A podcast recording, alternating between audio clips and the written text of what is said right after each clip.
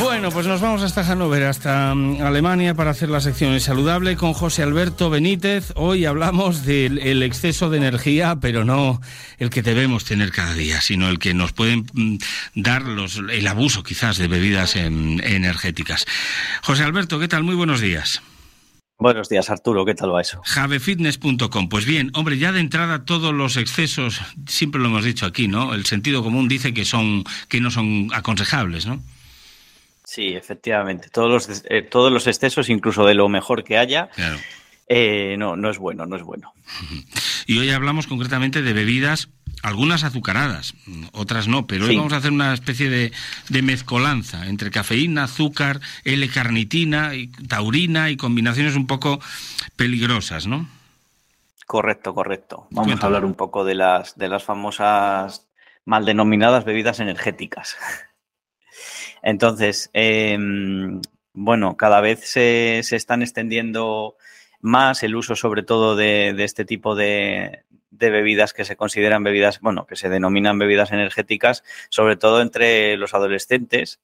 Y, claro, el problema está, pues, como en todo lo que a lo que no se le da, entre comillas, importancia, pues que, parece que, que, no hay ningún problema con, con, este tipo de bebidas y en realidad cada vez son más los adolescentes que, las están consumiendo y que están teniendo eh, pues distintos efectos secundarios por, por, abusar de estas bebidas y por no tener cierto control, ¿no? Entonces, en concreto, a, los adolescentes, sobre todo de entre los 11 y 17 años, que es a los que más les puede afectar este consumo de bebidas, aunque no, no son los únicos. De hecho, conozco eh, gente pues ya mayor de 18 años que, consume de, manera elevada eh, eh, este tipo de bebidas y también tienen problemas, ¿no?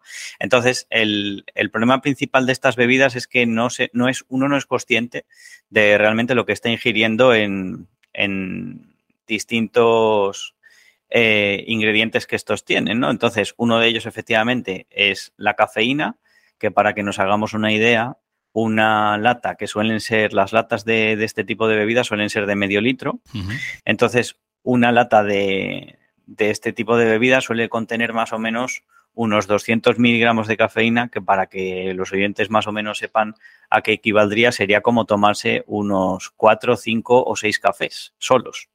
Entonces, ya de por sí, eh, el consumo de cafeína, lo hemos hablado en, en otros programas, eh, mientras no sea excesivamente elevado, pues en principio no hay problema para la salud, más allá de que haya gente que sea más tolerante o menos tolerante a la cafeína y dependiendo de la tolerancia, pues es verdad que le afecte más o le afecte menos. De hecho, yo conozco gente que, que se pueden tomar ocho cafés a lo largo del día, pero luego duermen plácidamente y sin problema y hay otros que de momento se toman tres o se pasan de tomarse algún café a partir de X hora, les afecta el sueño de, esa noche y eso está científicamente estudiado que dependiendo de cada persona, pues hay algunos a los que les afecta más o les afecta menos la cafeína. Hasta ahí todo correcto. El tema de estas bebidas es que se consumen muchísima cafeína sin darse uno cuenta y, por ejemplo, puede haber algún adolescente o algún adulto, me da igual, que tome tres bebidas en un día y tres bebidas en un día, ya estaríamos hablando de tomar unos 600 miligramos de cafeína en un, en un mismo día y eso puede tener pues, una serie de consecuencias negativas para el organismo. De hecho, en principio se dice que no habría problema con tomar más o menos 1,4 miligramos de, de por cada kilo de peso corporal de cafeína diaria, que para que nos hagamos una idea, una persona de 70 kilos serían como unos 100 miligramos de cafeína, y ya hemos dicho que una, una lata normalmente suele contener el doble de esta cantidad.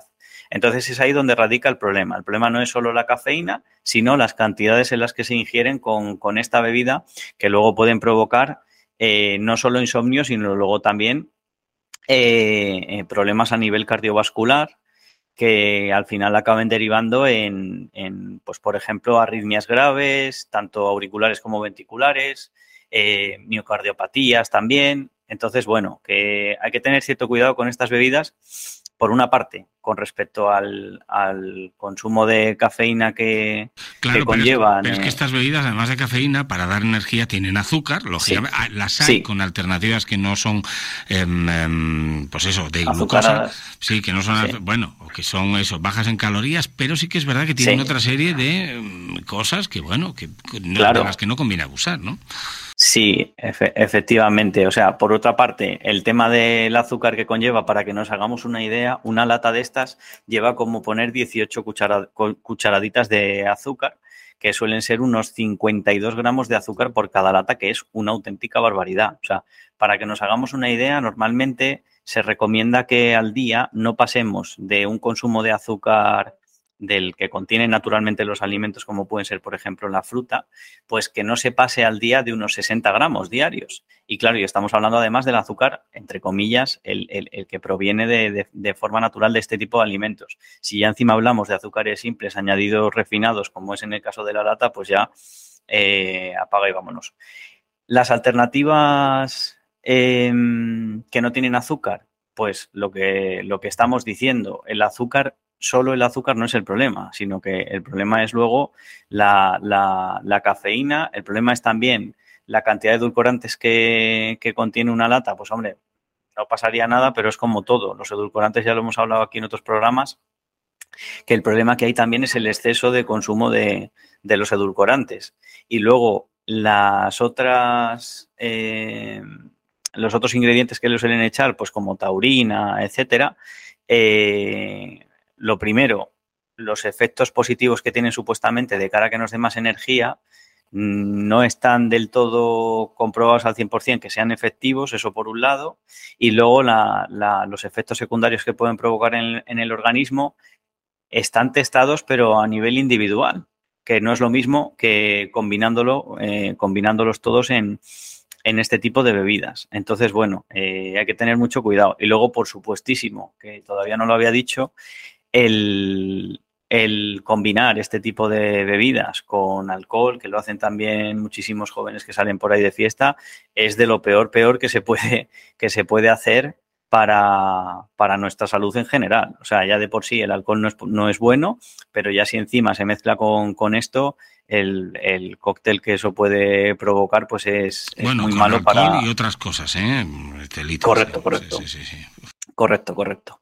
Entonces, pues bueno, luego también eh, otros efectos que pueden producir en el organismo, obviamente, pues a la micción frecuente, náuseas y vómitos, pérdida también de, masa ósea, de masa ósea y, luego la propia dependencia que genera este tipo de sustancias, porque al fin y al cabo eh, el problema que hay es que cuando uno se empieza a adaptar a la cafeína cada vez necesita más, con lo cual normalmente va a consumir más latas y eso pues, pues, pues va a provocar problemas en el, en el organismo a, a muchos niveles, principalmente a nivel cardiovascular, pero vamos.